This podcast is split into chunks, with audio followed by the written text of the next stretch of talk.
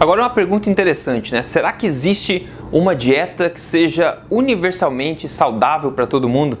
Bom, olá, tudo bem? Eu sou Rodrigo Polesso, eu sou fundador do emagrecerdevez.com e também criador do programa de emagrecimento Código Emagrecer de Vez.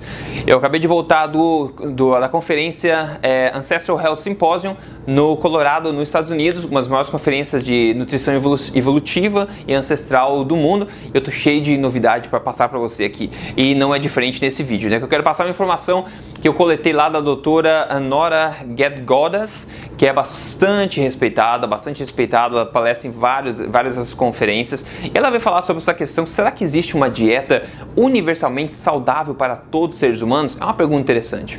Primeiro, o que ela fala já de começo, né, e a gente vem falando aqui também no Emagrecer de Vez, na Tribo Forte há muito tempo, que é aquela questão de tudo, ah, tudo em moderação não funciona. Tudo em moderação é uma péssima estratégia, né?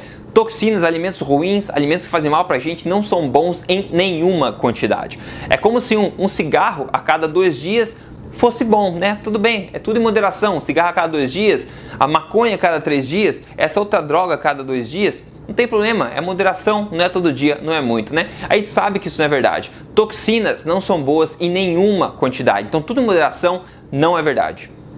A segunda coisa é agora a gente vai começar um pouco a cutucar uma boa parte da população, tenho certeza, que é a população que é vegetariana ou é vegana por algum motivo, tá? Eu respeito, como eu sempre digo, qualquer escolha de filosofia alimentar. O que eu venho falar aqui é puramente com viés científico, fato, não tem nada além disso, ok? Então eu só vai trazer informações para você, independente da sua escolha de filosofia alimentar, continue nela como você quiser, respeite, eu respeito ela completamente.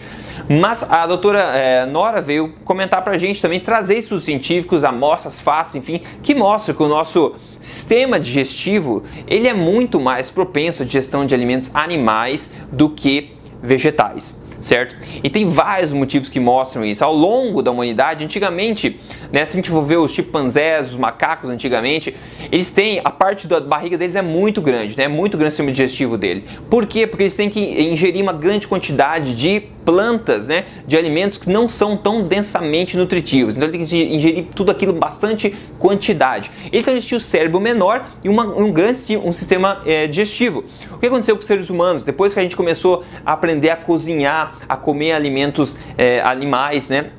de fonte animal, aconteceu que o nosso sistema digestivo se encurtou. Nosso sistema digestivo é muito pequeno, então a gente tem barriga muito menor que um chimpanzé, de um orangotango, de um, do macaco, né? Muito menor. E o nosso cérebro é muito maior. Então tem gente que fala, né, que a gente não evoluiu aí para para comer carne, né? Nós evoluímos por causa da carne que a gente come, né? Porque a carne, digamos assim, qualquer alimento de fonte animal, é muito mais densamente nutritivo que qualquer alimento de fonte vegetal. Então a gente consegue é, ingerir menos quantidade e assim obter muito mais nutrientes ainda assim. Aí a gente conseguiu desenvolver nosso cérebro e nosso cérebro aumentou bastante com isso aí. Outra coisa também que como a gente sempre fala aqui, mas é bom salientar novamente que carboidratos, a gente tem três macronutrientes na alimentação, né? Proteínas, gorduras e carboidratos. Carboidratos é o único macronutriente que não é absolutamente não é necessário ao corpo humano, não é essencial. Existem gorduras essenciais que a gente precisa uh, ingerir, existem proteínas essenciais, aminoácidos essenciais, mas não existem carboidratos essenciais. Essa é uma,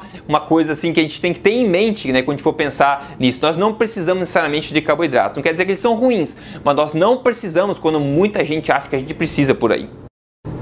A doutora Nora também trouxe fatos sobre a pesquisa do Weston Price, né? Muito comentado, o pessoal que acompanha paleo, low carb, por aí sabe bem o que é isso. O Weston Price era um, é um dentista que fez uma pesquisa, ele viajou o mundo inteiro por 10 anos atrás de, de estudar é, é, populações aborígenes, indígenas, para ver como é que eram os ossos deles, os dentes dessas pessoas. Ele viu que todas as pessoas que comiam da terra tinham uma alimentação forte, natural, né?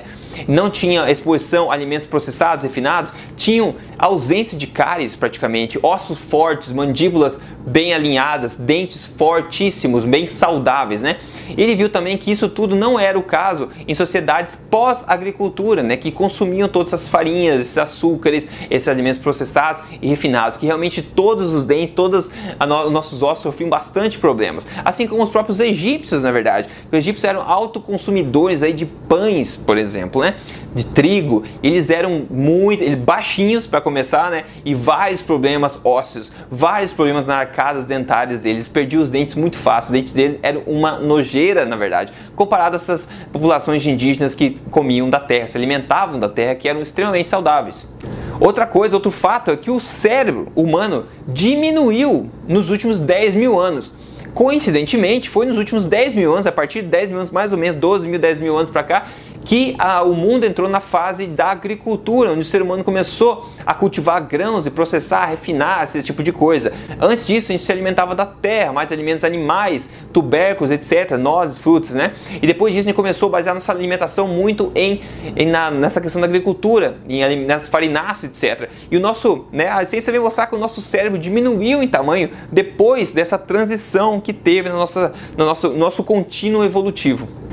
Agora o cerne aqui desse vídeo que eu vou passar, que era o cerne também da palestra da doutora Nora, é o seguinte, existem dois elementos, duas características de uma dieta é, que seja saudável universalmente, que é, ela chama da fundação de qualquer dieta universalmente saudável. A primeira, tudo baseado em estudos também, estudos de populações antigas, antes da agricultura.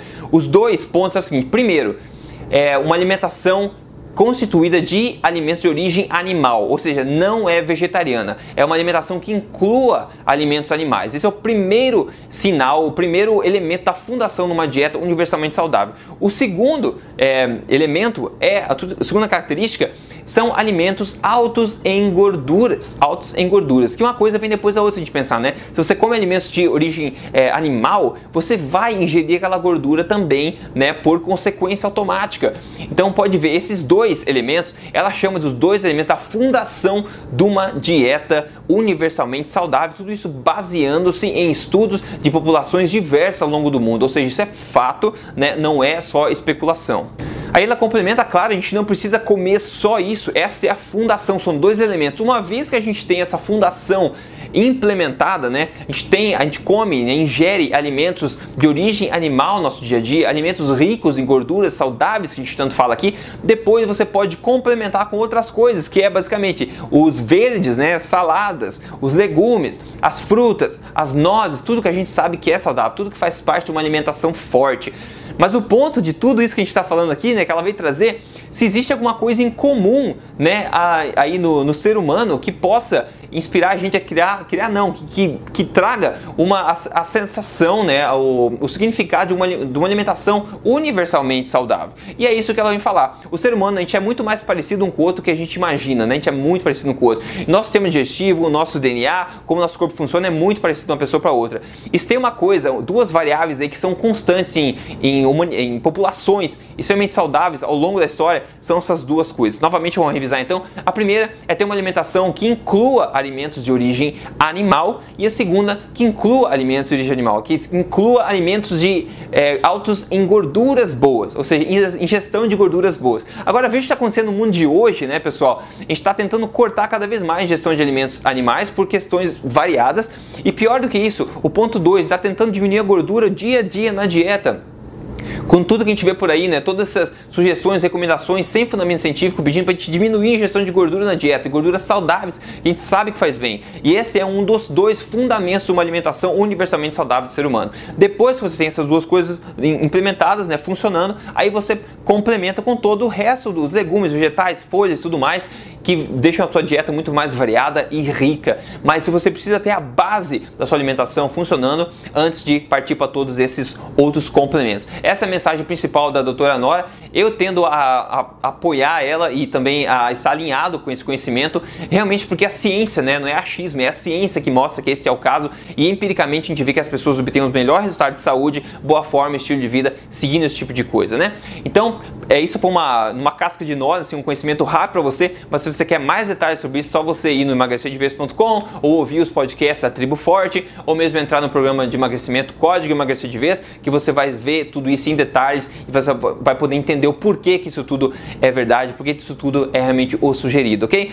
Então, espero que esse vídeo tenha sido útil para você. Acompanhe esse canal, continuar postando bastante informação aqui para continuar mantendo você aí protegido das baleias são dito por aí todo dia sobre nutrição, boa forma e emagrecimento. Um grande abraço e até o próximo vídeo.